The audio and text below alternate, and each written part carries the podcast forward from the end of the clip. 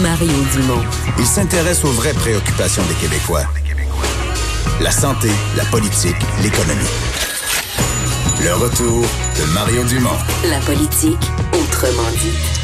On vous a parlé plus tôt dans l'émission de cette annonce euh, ce matin euh, faite par le ministre de l'Environnement. Euh, essentiellement, si on la résume, c'est que les producteurs, ceux qui mettent sur le marché des, des contenants, des journaux papier, des contenants, exemple dans l'alimentation, en plastique, en carton et autres, en seront responsables. Donc, c'est vraiment le principe de responsabilité jusqu'à la récupération de ceux-ci.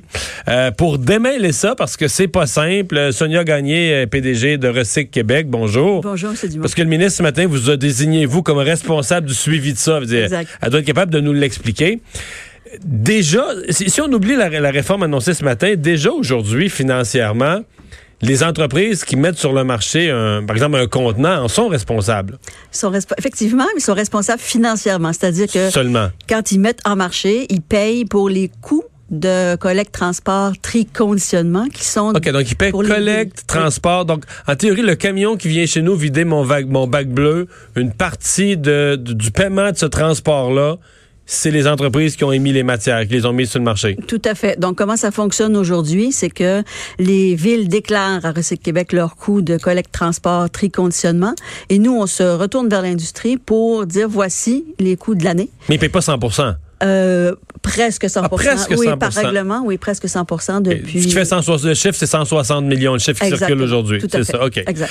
Mais euh, ces entreprises-là se plaignaient, entre autres, surtout dans le contexte des dernières années où on dit, bon, les matières sont peut-être pas bien recyclées, etc. Ils se disaient, nous, on paye, mais on n'a pas un mot à dire. Ce qu'on euh, le système a atteint aujourd'hui sa limite parce que, effectivement, plusieurs et tout le monde fait le travail de bonne foi, euh, mais les responsabilités sont morcelées. Donc, les, les, les, les metteurs en marché, l'industrie met ses emballages en marché, paye.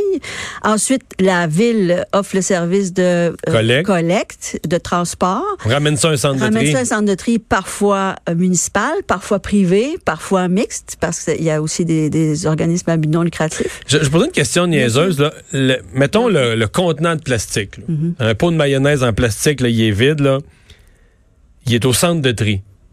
À qui appartient à ce moment-là? Est-ce qu'il appartient encore à celui qui l'a à, celui qui l'a émis, l'a mis sur le marché? Est-ce qu'il appartient à la municipalité qui l'a récolté? Est-ce qu'il appartient au centre de tri lui-même? À qui appartient? Il en fonction du contrat qui lie la municipalité au centre de tri, mais les revenus de la vente de matière vont se séparer différemment. Donc, un centre de tri privé peut avoir, par exemple, les revenus de la vente de la matière.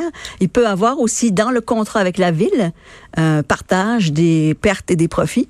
Et vous comprenez que... Mais de toute façon, le centre de tri... Est-ce que les centres de tri s'autofinancent avec la valeur des matières? Difficilement, là, hein, ces dernières années. définitivement, ces dernières années, c'est Donc, la valeur de toutes les matières permet même, non seulement permet pas de payer le transport, mais permet même pas de payer l'opération du tri, là pour certains centres de tri, c'est plus difficile que d'autres, effectivement. Mais il y en a qui tirent leur épingle du jeu, qui font de la qualité, qui ont trouvé des débouchés locaux, ce qui n'est pas le cas de, des 26 centres de tri au Québec. Là, on avance, on vient de parler du, passé et du présent. La réforme de ce matin, donc on dit, je reviens à mon, pot de mayonnaise, celui qui l'a mis sur le marché, le gouvernement lui dit, là, écoute-moi bien, je te donne un pouvoir dorénavant un pouvoir, un mot à dire sur la, gestion de ça, le tri, le, recyclage.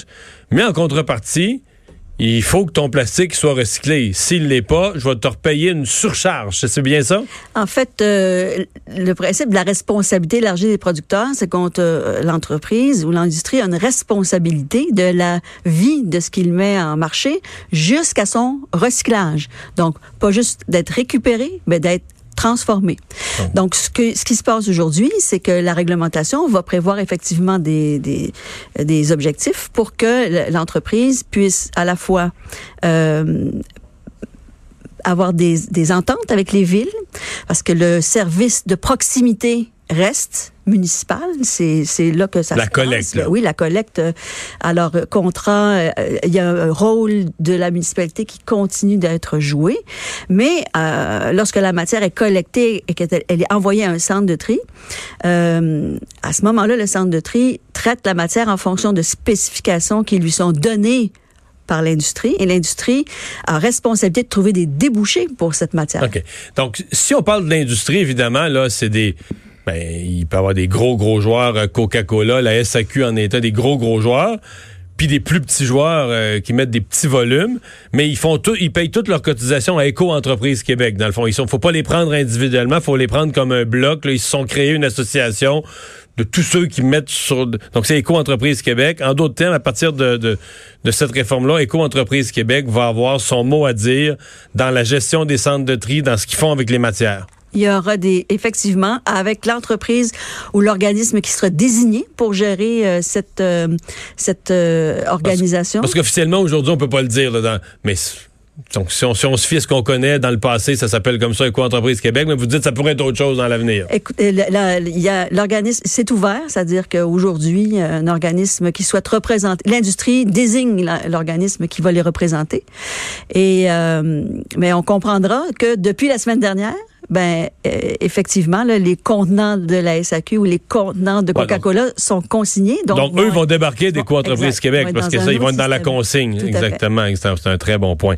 Euh, comment, euh, si on veut convaincre, parce que il y a dans la population, je pense que vous le savez, une frustration. Si on veut convaincre les gens que ça va aller mieux, comment on comment on explique le progrès qui a été réalisé aujourd'hui en termes de, de dire, moi, je fais mon devoir comme citoyen, je mets les bonnes matières dans le bac bleu, puis ils vont être mieux traités, ils vont être mieux récupérés.